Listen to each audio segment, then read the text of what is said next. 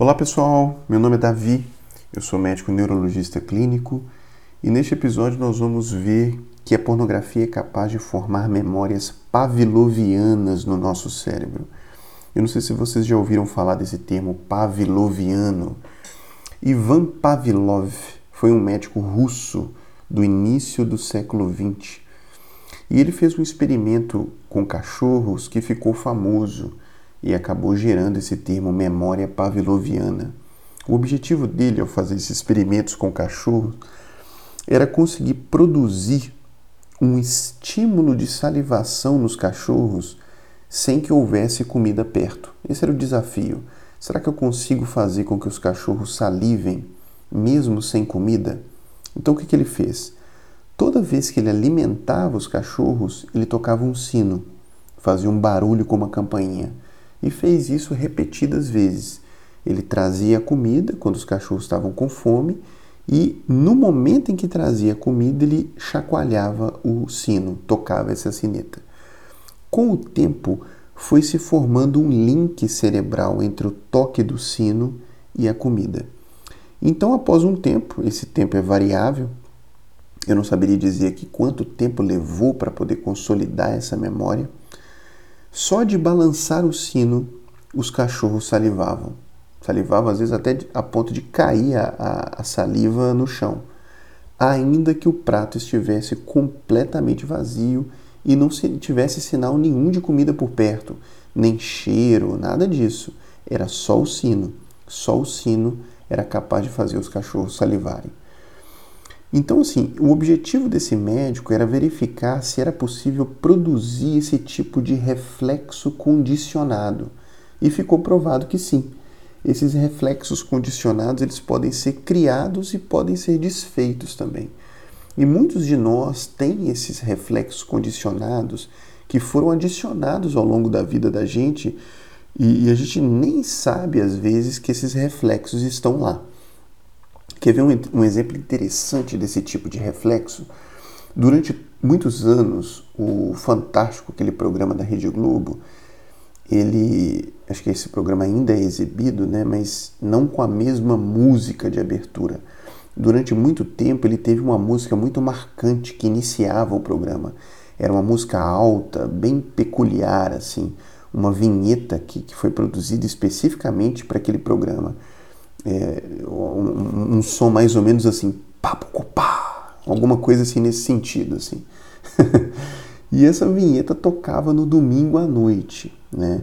E domingo à noite é um horário complicado para muita gente, para muitas pessoas, principalmente pessoas que, que não estão satisfeitas com o seu trabalho ou que têm um trabalho muito sacrificante, muito penoso, porque o domingo à noite é aquele momento que a pessoa começa a a, reviver a semana ali, né? A, a, a, pensar, puxa, vou ter que enfrentar uma semana toda de novo. Então, um momento já de ansiogênico domingo à noite.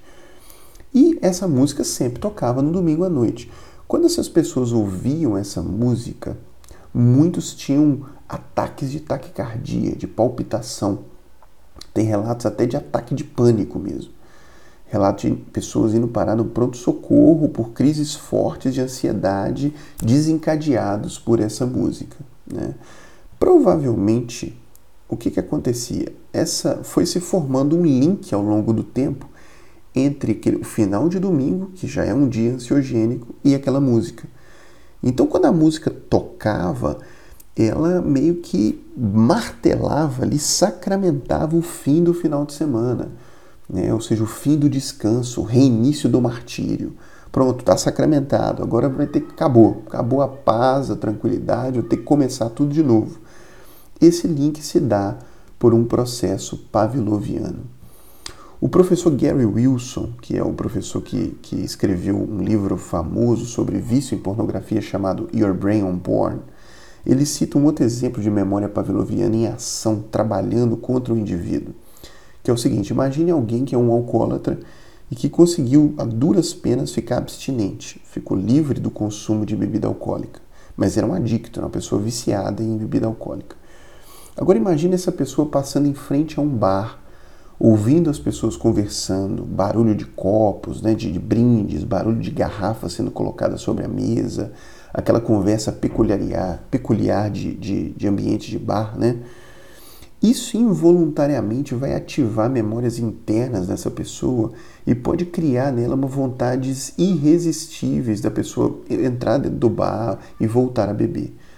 Trata-se realmente de um mecanismo pavloviano, né? um mecanismo de memórias internas, de reflexos condicionados.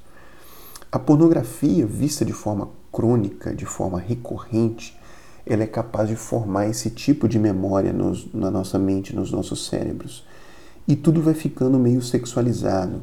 Vocês já devem ter visto imagens do tipo meme que não tem nada a ver com conteúdo sexual e quando a pessoa olha, ela vê alguém em uma pose sexual, vê um personagem em uma pose sexual. Vocês já devem ter visto esse tipo de brincadeira da, do meme lá e, de, e, escrito embaixo assim: se você viu tal coisa, então a sua mente está poluída. Né? Na verdade, tem ali um Mickey, tem um, um pateta numa posição uh, normal e, e, o indivíduo está vendo lá uma, uma, uma, pose sexual. Né?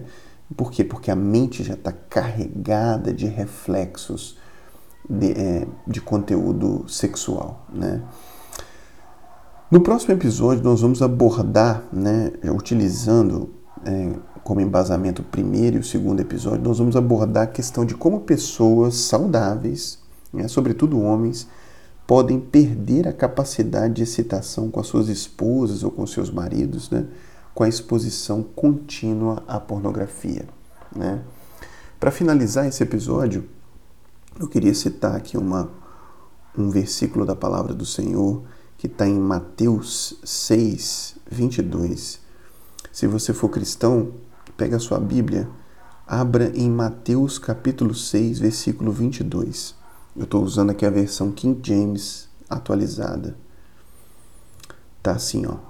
Os olhos são a lâmpada do corpo. Portanto, se teus olhos forem bons, teu corpo será pleno de luz. Porém, se teus olhos forem maus, todo o teu corpo estará em absoluta escuridão. Por isso, se a luz que está em ti são trevas, quão tremendas são essas trevas. Nós precisamos guardar os nossos olhos, né? Nós precisamos guardar os nossos olhos para coisas boas, para coisas edificantes, para coisas ricas, porque o que a gente vê vai construindo a nossa mente, né? Boa parte do que está na nossa mente está relacionada ao que a gente vê. E se a gente vê porcaria, se a gente vê muita coisa sexualizada, a nossa mente vai ficando imbuída desse tipo de coisa. Né? Ao longo dos episódios, a gente vai ver reflexos de como o vício da pornografia pode atrapalhar diversos assuntos atrapalhar a capacidade de concentração, a capacidade de memorização né? Então, com repercussões muito além de simplesmente pensar em coisas de conteúdo sexual.